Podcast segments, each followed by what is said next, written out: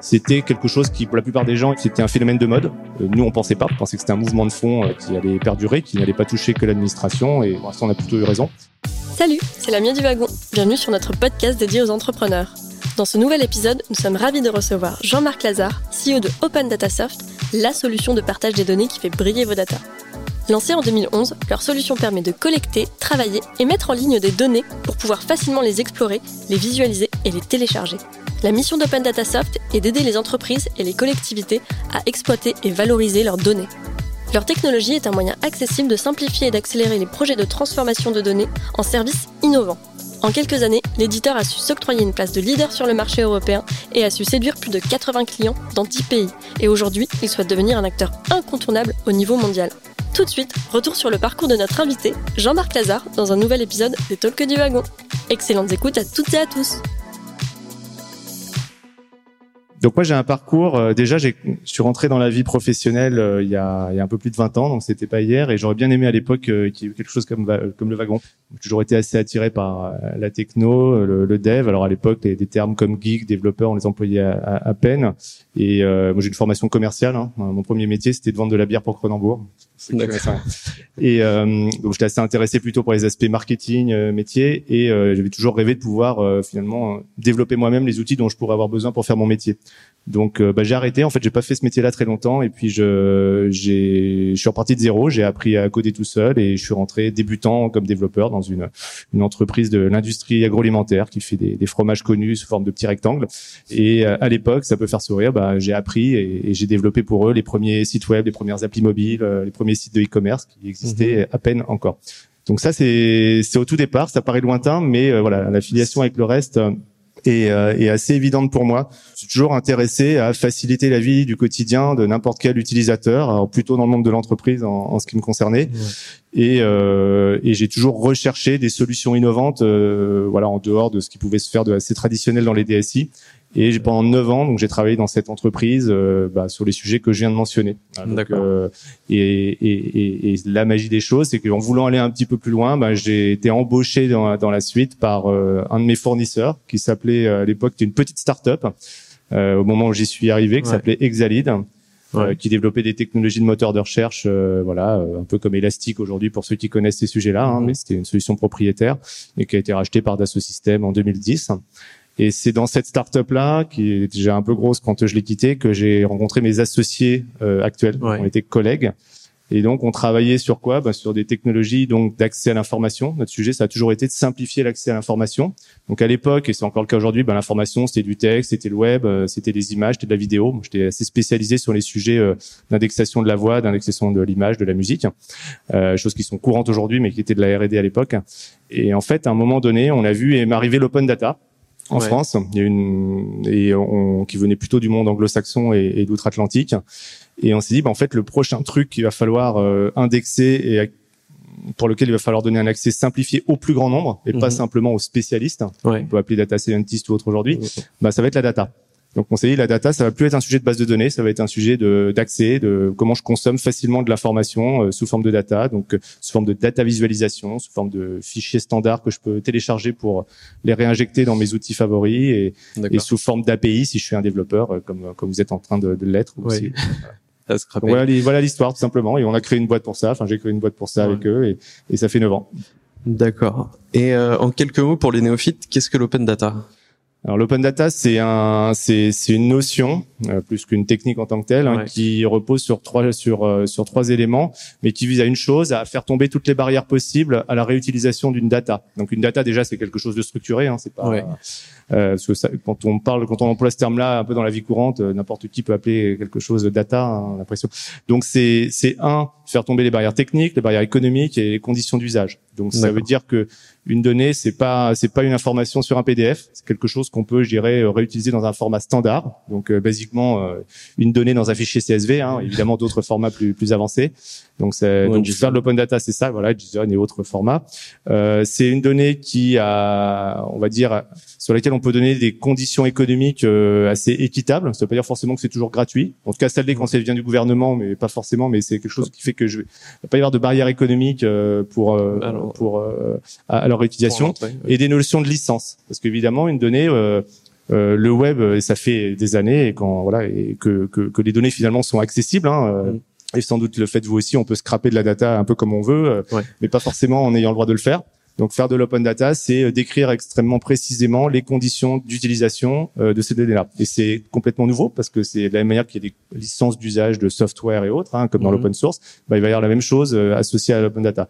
Donc quand on remplit ces trois conditions, globalement, on peut dire peu ou prou qu'on fait de l'open data. Ça, c'est la vision un peu anglo-saxonne, hein, assez un peu ouverte. Si on est en France, comme on aime bien les trucs bien carrés, euh, c'est une donnée publique euh, émise par l'administration, etc., euh, etc. Donc vision un petit peu plus ouverte anglo-saxonne, mais voilà. D'accord. Et est-ce que vous pouvez nous en dire un peu plus sur Open Data Soft? Qu'est-ce que vous faites exactement? Peut-être la préparation des données, la création d'API. De... Ouais. Alors, l'open data, comme je disais, c'est une notion. Euh, alors, c'est une notion qui peut reposer sur plein de plein de technologies pour pour le faire. Hein. On, peut, on peut le faire à la main, on peut l'automatiser, on peut l'industrialiser. Nous, notre but, c'est on est éditeur de logiciels. Notre métier déjà, c'est il faut bien comprendre, on développe un logiciel, une plateforme euh, disponible euh, sous forme d'abonnement en, SaaS, hein, en bon français, donc software as a service. Donc ça, c'est notre modèle d'abonnement. Et, et cette solution logicielle, qui va, je dirais, de la, de la, du référencement des ressources qui peuvent être des fichiers, des API, euh, des web services ou toute autre ressource, jusqu'à leur exposition sur des portails open data. Mhm. Bah, c'est à ça que sert notre solution. Et donc, on la met à disposition d'organisations et surtout d'utilisateurs dans ces organisations qui ont la responsabilité des données euh, de leur organisation, une partie d'entre elles. On leur met à disposition notre solution pour qu'ils puissent les mettre en ligne sous forme d'open data euh, donc basiquement à travers de portails. Donc si vous faites euh, sur un bon moteur de recherche, euh, Data URSAF, Data Paris, Data Nantes, Data Vancouver, vous allez tomber sur le portail Open Data de ces organisations-là, et donc vous allez tomber sur une plateforme Open Data Soft. pour les exemples que je viens de vous donner, hein, il y a pas, il y en a d'autres aussi, et, et vous allez tomber sur des API, des téléchargements, des visualisations interactives qui sont 100%, je dirais, euh, motorisé techniquement parlant par notre solution, mais paramétré par nos clients qui vont être le Chief Data Officer, le Monsieur ou Madame Open Data de la ville de Paris, etc., etc. Donc voilà ce qu'on fait. Est-ce que euh, vous avez rencontré des difficultés particulières justement pour se lancer sur ce créneau-là? Euh, C'était peut-être pas une notion évidente euh, à l'époque? Euh, on s'est lancé fin 2011, non, c'était pas une notion évidente. Alors on a été euh, comme tout lancement d'entreprise, soit il y a déjà un marché et puis bon, on se lance dessus avec des moyens, je dirais, euh, classiques, soit on essaie de trouver une fenêtre de tir sur une notion un peu nouvelle. Donc la fenêtre de tir pour nous, c'est un projet sur lequel on travaille depuis l'été 2011. Et concrètement, on a eu vent de, de, de, de la, du lancement de la, ce qu'on appelle la mission Etalab, donc ce qui se matérialise par data.gouv.fr pour aujourd'hui. Donc des gens qu'on connaissait bien, enfin qu'on connaissait bien, a, avec qui on a travaillé dès le début et, euh, et, donc, on a profité de cette fenêtre de tir parce qu'on s'est dit, ben, si le gouvernement de l'époque qui introduisait cette notion à travers une mission du Premier ministre, ça allait faire un peu de buzz. Donc, il fallait, voilà, c'était l'occasion. Donc, on a vite, vite, euh, entre guillemets, créé la boîte pour exister et, et profiter de cette euh, campagne de com un peu globale et d'évangélisation, si je puis dire, de l'open data pour, euh, voilà, et être un des premiers acteurs. On était, je sais pas, entre 5 et 10 acteurs qui avons, qui avions créé nos boîtes sous des angles un peu différents à l'époque, hein, à se lancer, voilà, dans ce, dans ce mouvement-là. Donc, mais c'est clair que quand on s'est lancé, alors il y a eu un peu de buzz. Après, pendant euh, pendant X temps et quelques années, euh, on va dire trois quatre ans, c'était quelque chose qui pour les gens, pour la plupart des gens, était c'était un phénomène de mode.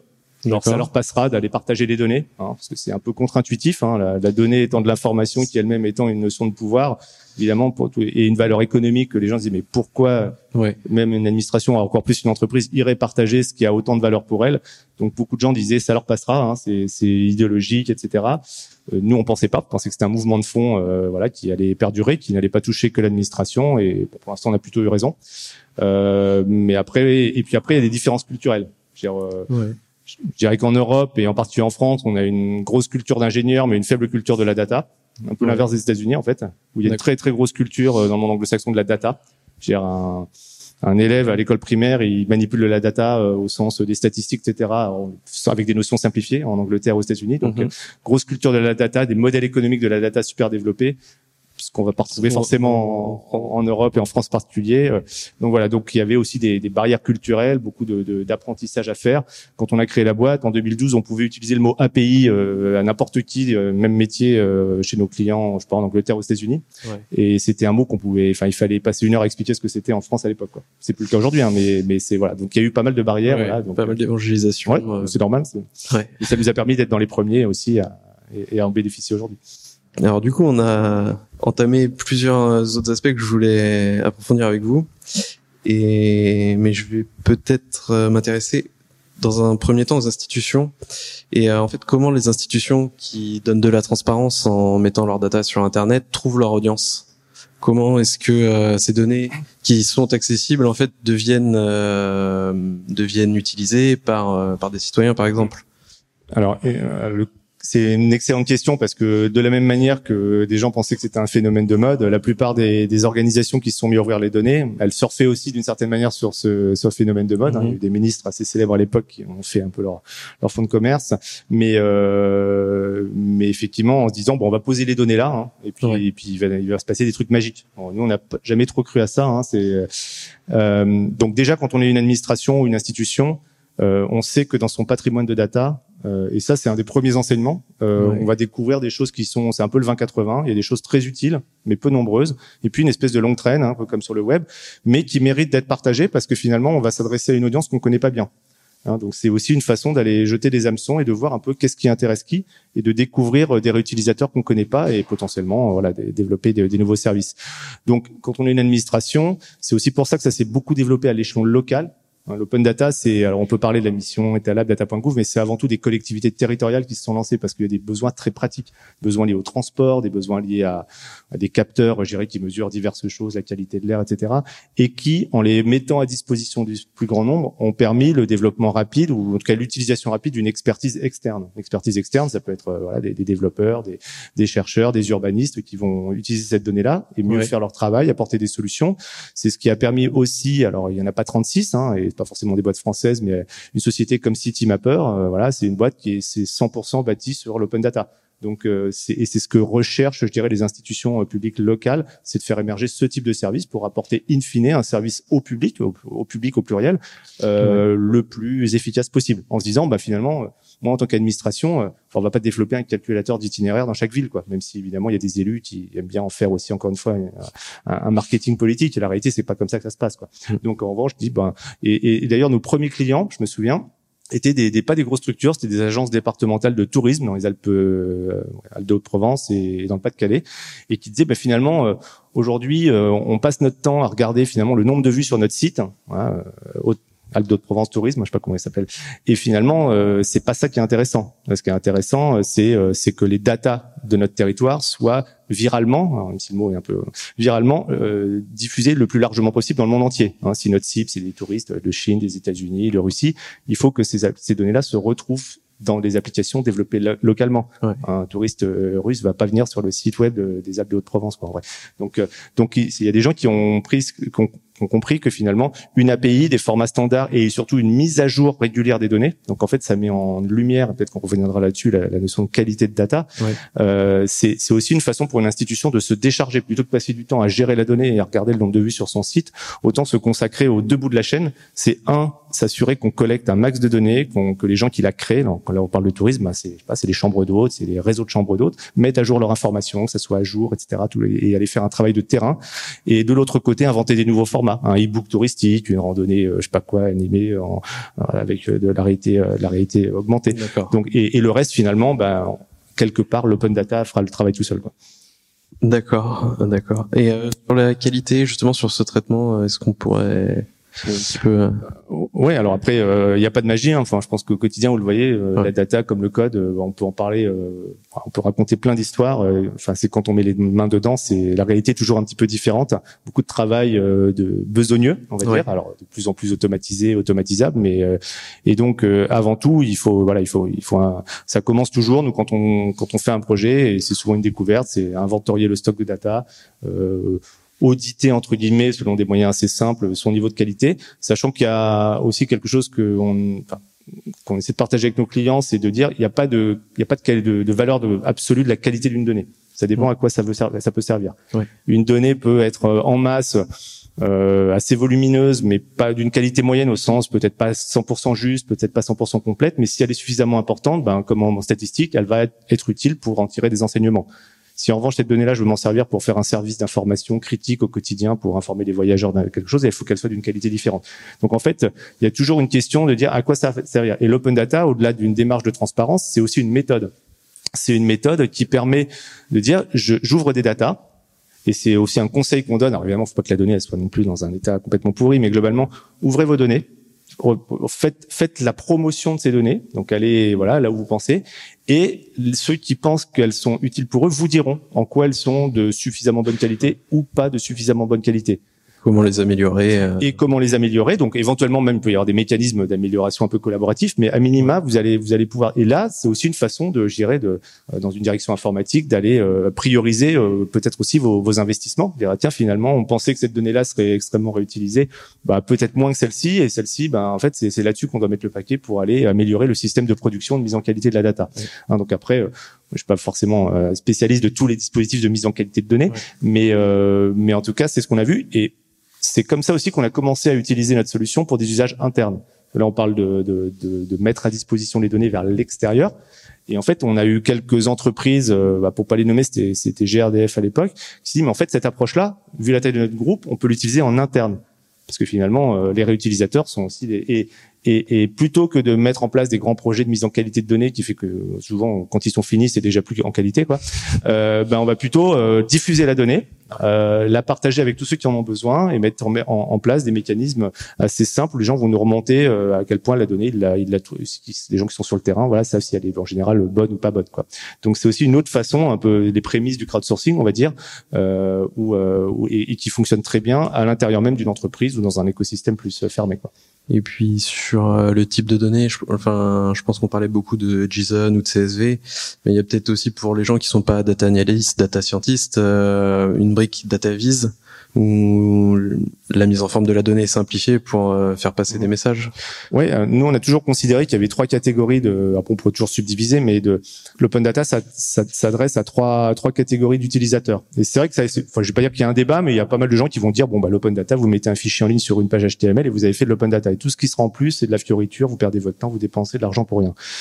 Bah, nous, on croit pas ça. Hein. Alors ça, c'est bien. C'est bien pour euh, les spécialistes qui parlent aux spécialistes. Hein. Ça, c'est aussi une, toujours un grand classique. Euh, maintenant, si on veut que ça soit un vrai levier de transformation et que ça accélère, euh, c'est pas ça. Il y a trois catégories. Il y a évidemment des développeurs qui, d'ailleurs, il n'y a pas de raison de leur metêtre des fichiers tout pourris. Hein. Autant leur mettre des API qui marchent bien. Hein. C'est parce qu'ils savent le faire que, à un moment donné, ils ont aussi ils ont des trucs à coder par-dessus la data et pas simplement à aller passer leur temps à télécharger et extraire des fichiers. Donc, il y a les développeurs, donc les API, évidemment. Donc là, on va retrouver les formats JSON, GeoJSON et autres et autres euh, caractéristiques euh, possibles en fonction des types de données.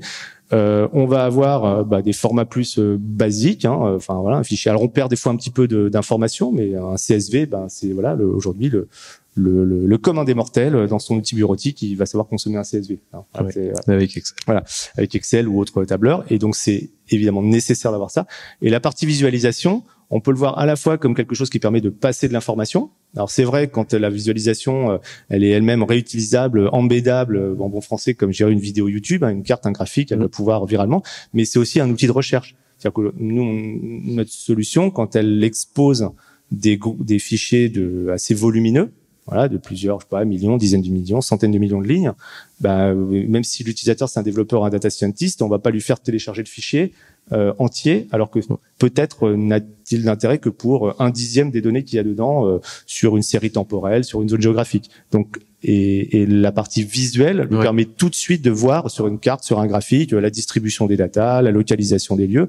Et donc la visualisation, c'est aussi un outil de recherche, de recherche au sens explorer la donnée. Et donc c'est vital aussi pour ça que quand on commence à avoir des volumes de données, des catalogues de données relativement importants.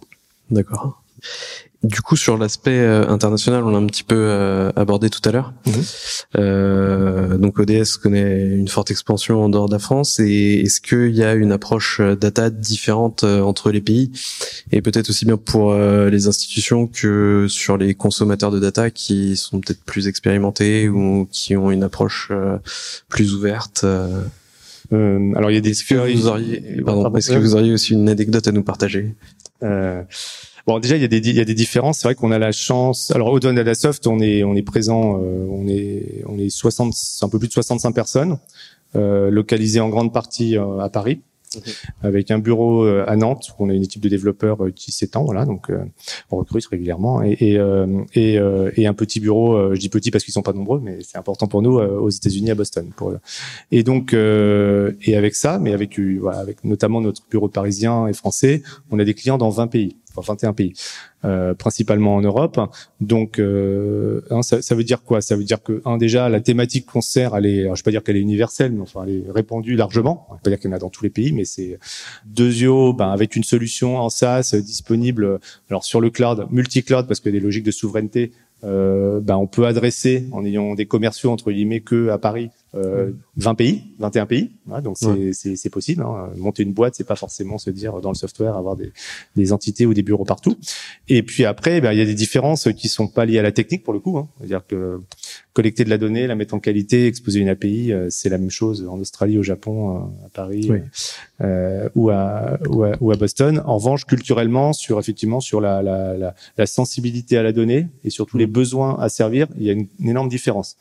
Alors, les grands clichés, hein, c'est euh, c'est vrai que c'est le monde, je l'ai évoqué tout à l'heure, on va dire, euh, je sais pas si on peut dire le monde anglo-saxon, mais en tout cas des économies ou des institutions un peu plus libérales portées sur euh, l'aspect bénéfice, efficacité, vont avoir une approche sur la donnée très ciblée, très, comme on dit, enfin très problem solving. C'est-à-dire que ce qui va motiver l'ouverture de données dans une ville américaine, pour faire simple, c'est quel problème j'ai à résoudre et du coup de quelles données j'ai besoin et lesquelles faut-il euh, faut, euh, lesquelles dois-je ouvrir pour essayer de faciliter la, la voilà. Et donc c'est là où globalement on va dire on a une approche bah, qu'on racontait tout à l'heure en Europe en France en particulier. Bon bah j'ouvre les données puis je verrai bien ce qui se passe quoi. Donc c'est ça a changé hein, c'était un peu ça mais voilà. On voit quand même que ça converge euh, après, euh, oui, les données, elles sont pas forcément. C'est plutôt lié finalement au modèle économique. C'est-à-dire que la notion de la, de la, donnée, y compris dans les institutions publiques, euh, sont pas du tout gérées de la même manière. C'est-à-dire que on va avoir une notion du service public de la donnée en, on va dire en Europe continentale et en France en particulier, qui va être de dire c'est un bien commun, il faut le partager librement, gratuitement, etc. Et on peut souscrire tout à fait à ça. Maintenant, la réalité, c'est que euh, si on va dans d'autres régions et pas besoin d'aller aux États-Unis, hein, y compris en Europe, on va avoir une approche où les services publics sont beaucoup moins centralisés, peuvent être régionalisés, voire même euh, complètement au sein d'une ville. Nous, ce qu'on a découvert, par exemple, une anecdote, c'est quand on quand on quand on a commencé à avoir des clients aux États-Unis euh, euh, ben, euh, je sais pas moi quand je dis quand, quand j'ai comme client la ville de Toulouse, euh, alors je discute pas avec le maire de Toulouse, mais je discute avec un service qui voilà qui, qui va pouvoir appréhender toutes les problématiques de data de la ville de Toulouse. Euh, si je vais euh, avec la, voir la, la, la, ville de, je sais pas le dernier client, la de Long Beach, là, à côté de une grosse ville à côté de Los Angeles, ben en fait c'est plein de services. C'est c'est comme si on avait une administration avec le service de la police, le service des pompiers, le service social. C'est bon, il y a le maire si vous voulez, mais il est, il a aucune aucune aucun pouvoir sur sur tous ces services. Ce sont des agences des, comme des, des pas donc, du coup, il y a un besoin de l'open data qui est encore plus fort parce que c'est le seul moyen d'aller créer, je dirais, une espèce de cohérence dans l'ensemble de l'information du territoire qui peut exister. Voilà.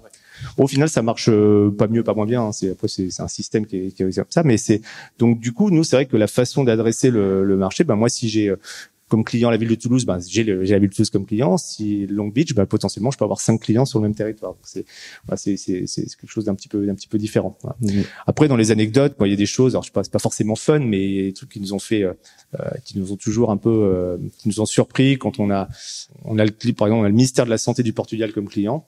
Bon, c'est des gens, ils nous ont trouvé sur Google. Hein, ils nous ont, ils ont dit, on cherchait une solution open data. Ils nous ont appelé et en, 15 jours, ils nous ont envoyé. Enfin, c'est un peu le, le, l'opposé de ce qu'on peut imaginer de l'administration hein, euh, ou de ce qu'on peut expérimenter des fois par ailleurs. C'est ils nous ont envoyé un contrat en anglais, ils ont souscrit. Enfin, c'est des gens qu'on a vu que deux ans plus tard. Quoi. Et pourtant, euh, un mois plus. Voilà. Donc c'est c'est souvent ce qu'on ce qu'on constate, c'est que en face des clichés qu'on peut avoir face à des administrations, euh, on peut se dire bon ça, ça va lentement, c'est de la ouais. paperasserie, mais en fait c'est pas, ouais, c'est un monde avec un vocabulaire et une façon de travailler un petit peu à part, mais euh, mais ça c'est plutôt des sujets sur lesquels ils sont assez en pointe, même plus que les entreprises. D'accord. Et hum, sur l'aspect, on va changer un petit peu de volet. Et euh, sur le cadre euh, réglementaire, RGPD, transfert de données entre pays ou entre acteurs, ça semble se densifier assez fortement ces dernières années. Est-ce que c'est quelque chose qui vous impacte dans votre manière de travailler et... Alors, qui nous impacte, euh, oui. Alors on est tous impactés parce que en tant qu'éditeur de solutions et, et je sous-traitant quelque part, euh, composant de l'architecture data de nos clients, ben on est, on est, voilà, on est, on est, on, se doit de respecter un certain nombre de choses, mais c'est plus lié à l'architecture de notre solution. Alors je dirais que par design, une solution open data bien faite, la nôtre ou celle de quelques concurrents, bah, on est conçu pour être quand même super à l'aise avec une problématique RGPD. Parce que la logique de l'open data, c'est finalement, euh, c'est de pouvoir garantir une forme de traçabilité, c'est de mettre un peu d'ordre dans justement dans, dans, la façon de transférer, de partager les données. Hein, alors à l'extrême d'un côté, vous avez du scrapping ou de la des, partages de données un petit peu en mode sauvage. L'open data, c'est une façon de dire, je suis capable de décrire d'où vient la donnée, ce que j'ai le droit d'en faire, avec qui je la partage, et ensuite de la mettre de manière relativement ordonnée à disposition. Donc une fois qu'on a fait ça et que vous avez une architecture technique qui permet de le faire, bah ensuite à partir sur des logiques de consentement ou, ou de, de gestion gérée propre des, des droits d'accès, bah on, on n'a pas de problème de mise en conformité de notre plateforme. Après, du coup, on se retrouve effectivement à, à essayer d'expliquer, de, je vais pas dire former parce que c'est pas notre métier, mais euh, d'expliquer, d'apprendre quand même à nos clients à petit à petit aller sur ce chemin de la conformité RGPD, euh, pas forcément sous l'angle juridique, mais aussi sur la, partie implémentation, parce que c'est vrai que c'est, des fois des, des, des, même des entités juridiques chez des gros clients qui qui sont encore, je dirais, ancrés dans l'ancien monde de la data, hein, euh, le droit des bases de données, euh, qui existent hein, évidemment, mais qui du coup ont du mal à se, à se, à se à appréhender ces questions de, de circulation et d'échange de, de, data, quoi. Qui, euh, ben, malgré le RGPD, ou au contraire avec le RGPD, grâce au RGPD, après tout dépend comment on voit les choses, euh, ben, doit favoriser quand même l'échange et la circulation de l'information. Ouais. Et le contrôle euh, de la donnée. Enfin. Et le et le contrôle. Après voilà, après on est comme tout le monde. Hein, on est on est après c'est c'est pas forcément des sujets sur lesquels on est qui vont être les premiers en première ligne, mais comme tout le monde, euh, voilà, on, on, a un statut d'hébergeur d'une certaine manière. Euh, Et à travers une data, il peut y avoir des données personnelles ou des données en tout cas sur lesquelles un certain nombre de personnes vont exiger un droit de retrait ou un droit d'effacement de, de, la donnée. Donc euh, voilà, donc là-dessus on est on est comme tout le monde, mais c'est pas quelque chose de très très compliqué. On n'a pas de voilà. Ouais, ok. Et une petite question euh, un peu plus d'actualité. Euh, cette année il y a eu le Covid. Est-ce que euh, ça a eu un impact pour les institutions et l'ouverture de leurs données? Est-ce qu'elles en ont profité comme une opportunité pour accélérer leur transition et faire preuve de transparence ou est-ce que vous avez pu Alors, faire preuve de bah, là typiquement on a vu des grosses différences d'un pays à l'autre pour le coup, mais enfin comme sur tous les autres sujets d'ailleurs. Mais euh, oui, il y a eu un impact. Hein. Il y a eu euh, en fait il y a eu deux types d'impacts, soit des entreprises, des, des, collectivités territoriales ou administrations qui étaient déjà engagées dans ce dans cette démarche de d'open data ou en tout cas de circulation assez structurée, d'utiliser l'open data comme un moyen de développer rapidement des nouveaux services. Mm-hmm. Et elles se sont rendues compte encore plus qu'elles pouvaient être meilleures que, enfin beaucoup plus réactives dans la gestion de la crise alors pas sur le plan médical, mais sur le plan de l'information, l'information aux citoyens. Donc ça a commencé par euh, par diffuser de l'information locale sur l'épidémie elle-même. Ça ça s'est ensuite enchaîné sur euh, le premier confinement, rapidement donner des informations sur ce qu'il était possible de faire. Euh, euh voilà, donc où est-ce qu'on pouvait aller faire ses courses. ensuite la promotion des producteurs locaux, voilà, pour aller acheter des, des, fruits et légumes autour de ça. des choses qu'on a tous vues à travers l'actualité, mmh. mais beaucoup de collectivités s'en sont servies et ça a été le moyen le plus efficace, rapide et peu cher pour le coup.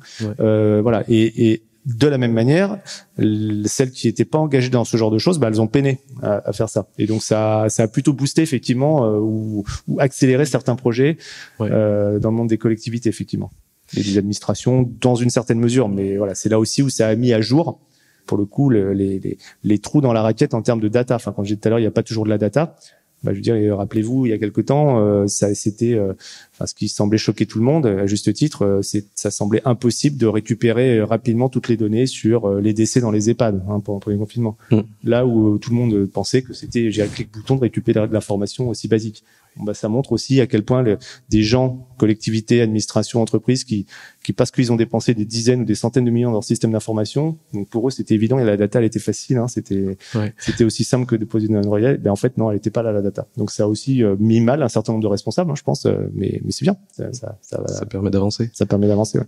Et pour Open Data Soft, euh, est-ce que ça vous a impacté le Covid? Ou j'ai cru comprendre que vous étiez quand même déjà assez prêt pour euh...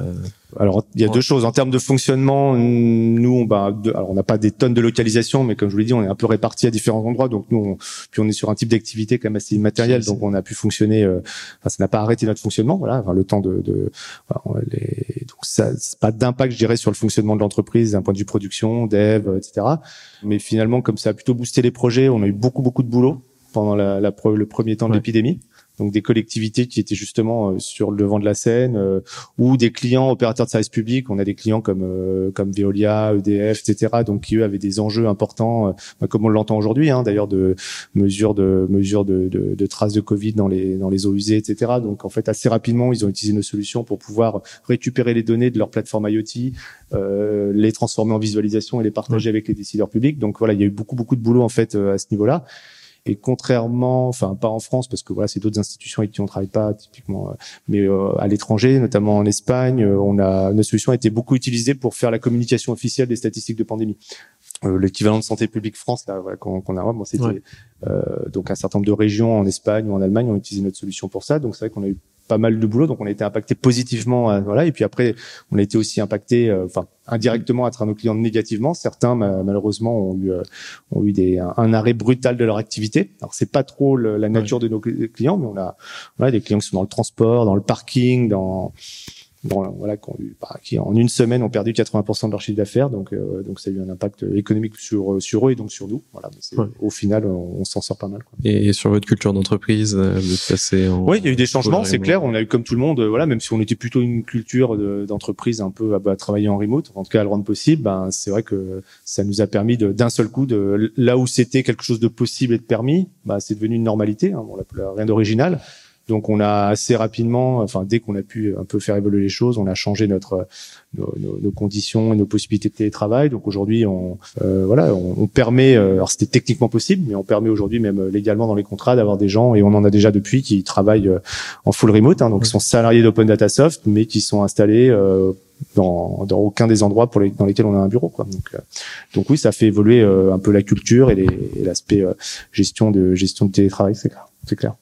Et du coup, pour euh, presque clôturer cet entretien, euh, qu'est-ce, comment vous voyez le futur de l'open data et euh, peut-être les gros projets qui vont bah, qui vont venir ouais. sur ce... bah, le futur, euh, je le, en fait, il y a, pour nous, il y a deux, il y a deux sujets. C'est-à-dire que derrière le open data, dans d'autres mondes, on l'appelle pas comme ça, on l'appelle transparence, transparency. Hein, donc c'est, donc nous, il y a une tendance vraiment montante et réelle, hein, pas, juste euh, dans le monde de l'entreprise. Mm-hmm. Euh, on a des clients euh, qui, qui ont des projets super avancés. Euh, le groupe Kering, par exemple, euh, marque de luxe, hein, un de bons clients à une, une, démarche de transparence. Euh, si vous cherchez l'open data du groupe Kering, vous allez trouver ce qu'on appelle, bon après il faut être un peu spécialiste de ça, mais ce qu'on appelle le compte de résultat environnemental. Donc si vous voulez savoir quel est l'impact en euros de l'activité de tannerie euh, de Kering pour fabriquer des sacs de telle marque dans tel pays, les données sont là. Donc pour eux c'est un. Pourquoi est-ce qu'ils font ça?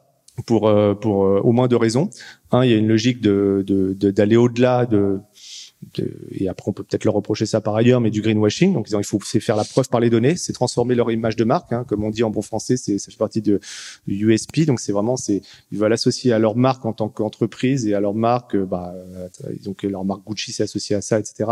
Cette notion de transparence, ça veut pas dire qu'ils partagent des secrets, hein, ça. Mais, mais en revanche, voilà, on, et, et donc c'est c'est un, c'est un, une vraie logique d'engagement. Euh, parce que et, pourquoi ils ont fait ça? Il y a pas alors peut-être aussi pour voilà pour une approche sociétale engagée, mais surtout pour des questions de business. À un moment donné, quand vous avez des consommateurs, des influenceurs qui sont extrêmement puissants dans, dans ce monde-là, qui vous prennent à partie, qui disent on vous croit plus ou euh, je suis rentré dans votre magasin, vous m'avez dit qu'à chaque fois que j'achetais un sac, j'allais planter 10 arbres, euh, combien vous en avez planté et que le vendeur ou la vendeuse n'est pas capable de répondre et qui ressortent et voilà. Bon voilà, c'est c'est des choses vous dites bon bah le seul moyen c'est de le prouver par des datas et surtout d'être challengé ou challengeable. Ou quand vous avez votre concurrent Prada qui a un, on va parler de choses assez assez concrètes hein, qui euh, qui obtient des des, des prêts euh, à taux réduit de la part de grandes banques parce qu'ils ont une démarche de transparence plus plus plus forte. Bah là voilà quand vous touchez au portefeuille au commerce effectivement ça va. Donc il y a un vrai il y a un de, de, euh, transformation. Donc on commence à avoir des entreprises qui s'engagent dans ce mouvement-là. Elles sont un peu pionnières, mais elles veulent être évidemment les premières à le faire euh, sur leur secteur. Deuxième aspect, on retrouve les mêmes ressorts que pour l'open data dans le secteur public, hein, c'est favoriser, accélérer l'innovation. Donc, euh, une des premières choses qu'a fait le groupe Kering après avoir lancé son portail, c'est comme toute administration, elle a fait son hackathon, mais avec un, non, mais avec un, quelque chose d'extrêmement ciblé. Hein. Le, le hackathon, c'est destiné à des designers et à des développeurs pour qu'ils travaillent ensemble.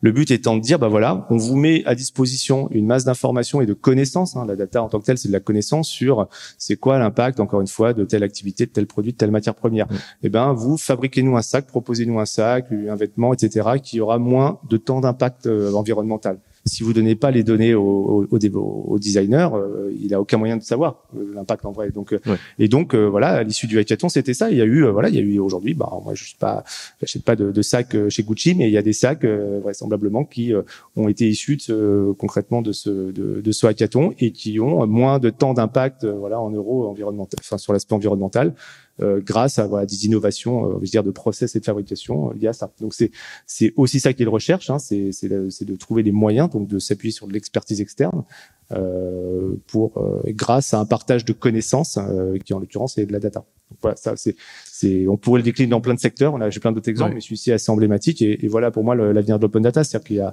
c'est un premier sujet, puis il y a un deuxième aspect, c'est euh, il y a plus vraiment de différence entre producteurs et, et, et réutilisateurs. On a souvent souvent on, on, on met l'open data dans deux mondes. On dit bon il y a des gens qui partagent de la donnée et souvent on pense administration, institution publique et puis ceux qui vont s'en servir. La réalité c'est que aujourd'hui la grande majorité des gens qui utilisent l'open data, c'est aussi la sphère publique. C'est une ville qui utilise les données du département, le département qui utilise les données du ministère, etc. Là où avant, c'est, bah, bah, ils n'ont pas le même système d'information, donc ça paraît évident, mais c'est juste une efficacité. Et entre acteurs privés et publics, voilà, chacun a de la donnée à partager, chacun a de la donnée à, voilà, donc quelque part, notre vision, qui était d'ailleurs, euh, on avait même fait des, des, premières campagnes de com, je me souviens, au lancement de la boîte là-dessus, nous on parlait du réseau social de la donnée, donc euh, c'est, on a arrêté d'employer ce terme-là parce que réseau social, ça sonne très grand public, mais c'est exactement la même analogie. Pour nous, euh, à chaque fois qu'il y a un nouveau portail, un nouveau hub d'open data qui se crée, c'est un, c'est un nœud dans le réseau, hein, c'est, c'est, c'est le web des données qui se crée, et ami, c'est pas grave si c'est pas sur une plateforme, mais même tant mieux. C'est pas ça le web, c'est pas de la plateforme centralisée, c'est au contraire du, réseau. Et donc à chaque fois qu'il y a, ouais, c'est, le réseau de données, c'est le web des données qui est en train de, se constituer petit à petit. Et donc ouais, c'est notre vision. Donc nous, on est un, finalement, on est un des opérateurs du dispositif, euh, comme il en existe d'autres, et, et c'est ça le, c'est ça le sens de l'histoire pour pour la data pour nous. Euh, comme tu le sais, le wagon forme de futurs entrepreneurs. Est-ce que tu aurais un conseil à donner à ceux qui souhaitent euh, se lancer dans le secteur de la data et aussi à ceux qui souhaitent devenir data analyst Oui, alors questions toujours un peu piège. Conseil. euh, penser avant tout. Après voilà, je, je pense que si les, quand on est là, c'est aussi parce qu'on a besoin et on a envie et on aime euh, se voilà acquérir un bagage technique. Et, et, et évidemment, et moi le premier, j'ai fait ça à une époque. Euh, maintenant, la, la question, c'est toujours se penser à quoi ça sert, hein, à quoi ça va servir. Et, et donc, si on a un projet d'entrepreneuriat, il faut être euh, et de plus en plus aujourd'hui dans le monde de la technologie et de la data, alors que ça permet de faire des tonnes de choses. Je pense qu'il faut avoir des approches extrêmement ciblées hein, ciblé en termes de, de, domaine, de secteur et de métier, en termes de éventuellement de, de, de, de type d'utilisateur que je que, que j'ai envie de servir. Donc euh, après l'entrepreneuriat, ça peut être plein de choses. Hein. Ça peut être, je peux être entrepreneur et monter une boîte de service où là, je vais peut-être faire plein de choses. Je peux être développeur d'un software comme ça a été notre cas. Je peux voilà donc euh, donc mais mais surtout voilà partir d'une idée extrêmement précise, être capable de la valider très vite euh, parce que voilà, de s'adresser à un type de population et de marché extrêmement ciblé, et l'extension viendra après. Donc ça n'empêche pas d'avoir beaucoup d'ambition, mais à un moment donné, il faut voilà, enfin, faut rencontrer ses clients. Comment Faut rencontrer ses clients. Faut rencontrer ses clients, ses utilisateurs, quelle que soit la nature des clients, euh, que ce soit sur un marché B2C, B2B, voilà, enfin interne, il peut y avoir plein plein de cas de figure différents. Euh, voilà, et puis et puis après, je sais pas et à part ce genre de choses, je dirais, bah, voilà, ne pas forcément, mais ça, c'est pas lié à la data, c'est de pas se laisser perturber non plus par tout un tas de signaux, euh, parce que plein de gens vont vouloir emmener votre projet dans, dans plein de directions. Mmh. Donc, ça veut pas dire qu'il faut pas être prêt, il faut écouter, il faut être prêt à pivoter éventuellement, c'est pas nécessaire. Nous, on n'a pas pivoté, hein, et c'est et ça et ça marche bien quand même. Euh, en revanche, il faut, voilà, il faut être euh, il faut, euh, il faut, il faut croire en son projet, il faut, faut pas se laisser perturber, il faut, il faut avoir beaucoup d'énergie. Après, ça c'est pas non plus à penser sur la data, mais ça, c'est faut être prêt à s'investir euh, beaucoup, beaucoup, beaucoup. Mais pas pas que en temps. Le temps, de toute façon, il est limité. On peut pas investir plus que ce qu'on a, mais c'est beaucoup de voilà en termes de bande passante, en termes de temps de cerveau, de temps d'attention qu'on va mettre là-dessus et pas forcément sur d'autres choses. Faut, voilà, faut faire. Mais en général, quand on entreprend, on se pose pas trop ces questions. C'est qu'on a tellement envie. Que, ouais. Et ben... les data analystes, oui, j'ai pas répondu à la question, ouais. pardon, mais c'est euh, c'est euh, bah, c'est un peu la même chose. Je dirais que nous, on voit, on, on en a pas beaucoup. Alors c'est vrai que j'ai pas forcément beaucoup de recul là-dessus parce qu'on n'a pas beaucoup de data analystes ou data scientists au sein d'ODS.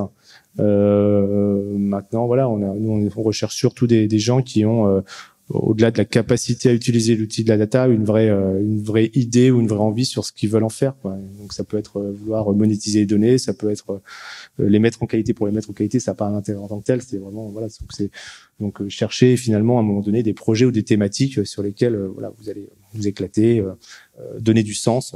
donner du sens, ça peut être plein de choses différentes hein, pour pour chacun. Donc c'est mm. c'est avant tout par ça qu'il faut rentrer, je pense. Quoi. Voilà. Après, bah ouais quand on est doté des outils comme on les apprend ici, normalement ça devrait, ça devrait se passer assez bien. Quoi. Bah, merci beaucoup pour euh, toutes ces réponses et puis pour notre échange. Et merci. Et je vais passer la main à la Mia qui. Exactement. Je suis de retour pour prendre vos questions. J'ai quelques questions du coup sur Facebook et il y a pas mal de monde qui nous suit euh, sur Facebook. Quel est euh, le business model de votre entreprise? Comment vous rémunérez-vous? Sacrée question de Margot. Très bien, bah, merci Margot. Donc c'est notre business model. Donc en tant qu'éditeur de logiciels, c'est un modèle d'abonnement. Hein, donc nos clients souscrivent, euh, voilà, comme euh, à une offre, euh, à une offre d'abonnement en général annuelle ou pluriannuelle, qui leur donne la possibilité d'utiliser notre solution en ligne. Donc ensuite, selon différentes métriques qui sont peu ou prou bah, liées à des, des capacités, hein, capacité de volume de data, de, de, volume de mise à jour et de, de quantité d'API. Et donc nos clients, et ça peut paraître des fois étonnant, ce sont ceux qui publient les données. Au début de l'open data, tout le monde pensait que finalement mettre à disposition les données, ça devait pas coûter, mais c'est ceux qui les utilisaient qui devaient payer. Bon, finalement en fait, le, marché montre que c'est un peu l'inverse. Il y a presque, il y a plus d'intérêt à partager ces données presque qu'à les, consommer. Donc euh, voilà, notre modèle économique, c'est ça. Très bien. Et une autre question euh, de Margot, qui en a une autre en plus après, juste après. Est-ce que vous pensez que la création d'entreprises start-up a beaucoup changé entre aujourd'hui et il y a 9 ans? Est-ce qu'il y avait autant euh, de, de levées de fonds, de croissance il y a 9 ans, il y a 9 ans et aujourd'hui?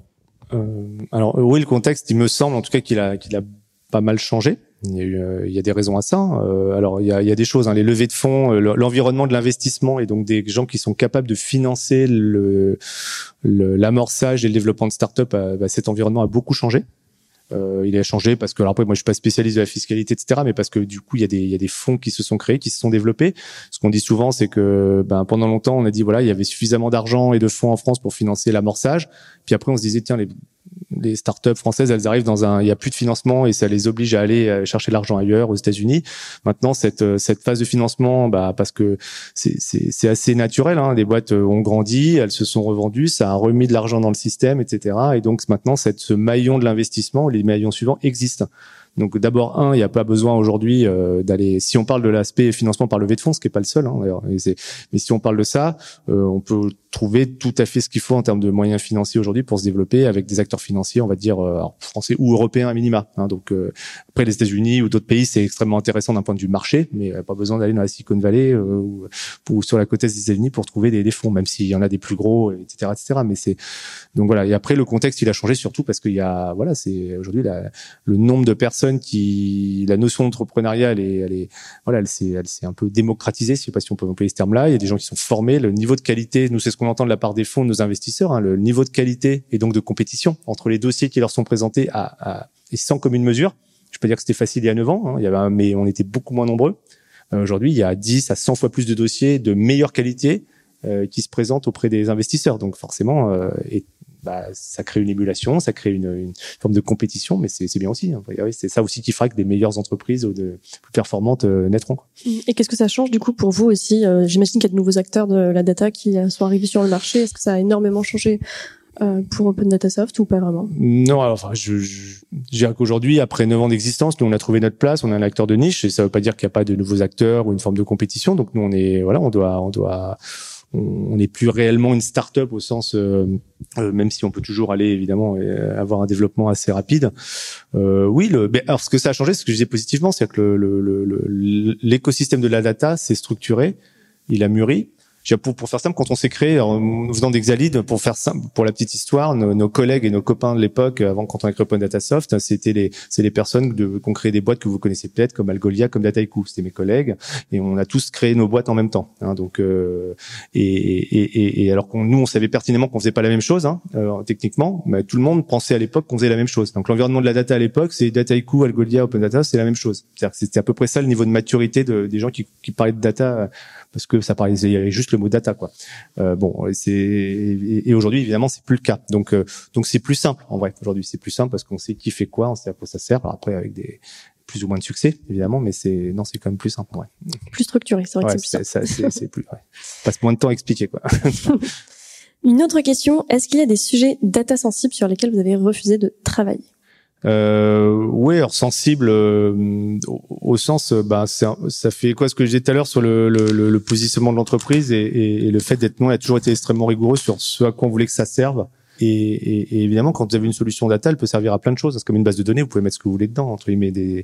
Et, donc, on a eu de part de clients, de, certains qui nous ont dit, bah, finalement, votre truc, ça me permet de faire de l'open data. Et si, si j'y mettais mes données, euh, mes données clients à moi, mes données euh, de, de transactions bancaires, etc. Et là, oui, on a refusé parce qu'on s'est dit, c'est pas que techniquement on n'était pas capable peut-être avec certaines évolutions de répondre aux besoins, mais ça nous emmenait dans des dans des zones où là, pour le coup, on avait des exigences en termes de, de, voilà de sécurisation de transactions etc pour lequel bah c'était pas notre c'était pas notre notre c'était pas notre sujet c'était pas notre modèle économique c'était pas notre positionnement. Donc oui on, peut être amené à refuser de, faire certaines choses ouais. je pense c'est on a souvent nos clients qui nous ont dit ce qu'on aime bien chez vous c'est que vous nous dites non. Alors euh, on dit souvent oui hein, en vrai mais mais euh, voilà. Enfin après ça je pense que ça c'est une des règles quand on entreprend ou quand on développe son entreprise de manière générale c'est d'être euh, extrêmement rigoureux euh, et aligné avec là où on va. Voilà c'est fini pour aujourd'hui. J'espère que cet épisode vous a plu. Si l'univers de la tech vous intéresse et que vous souhaitez participer à nos prochains événements, rendez-vous sur la page Meetup du Wagon Paris. Vous y découvrirez les dates de nos prochains talks d'entrepreneurs et d'entrepreneuses, ainsi que tous les ateliers d'introduction au développement web et à la data science que l'on organise régulièrement sur notre campus ou à distance. À très bientôt!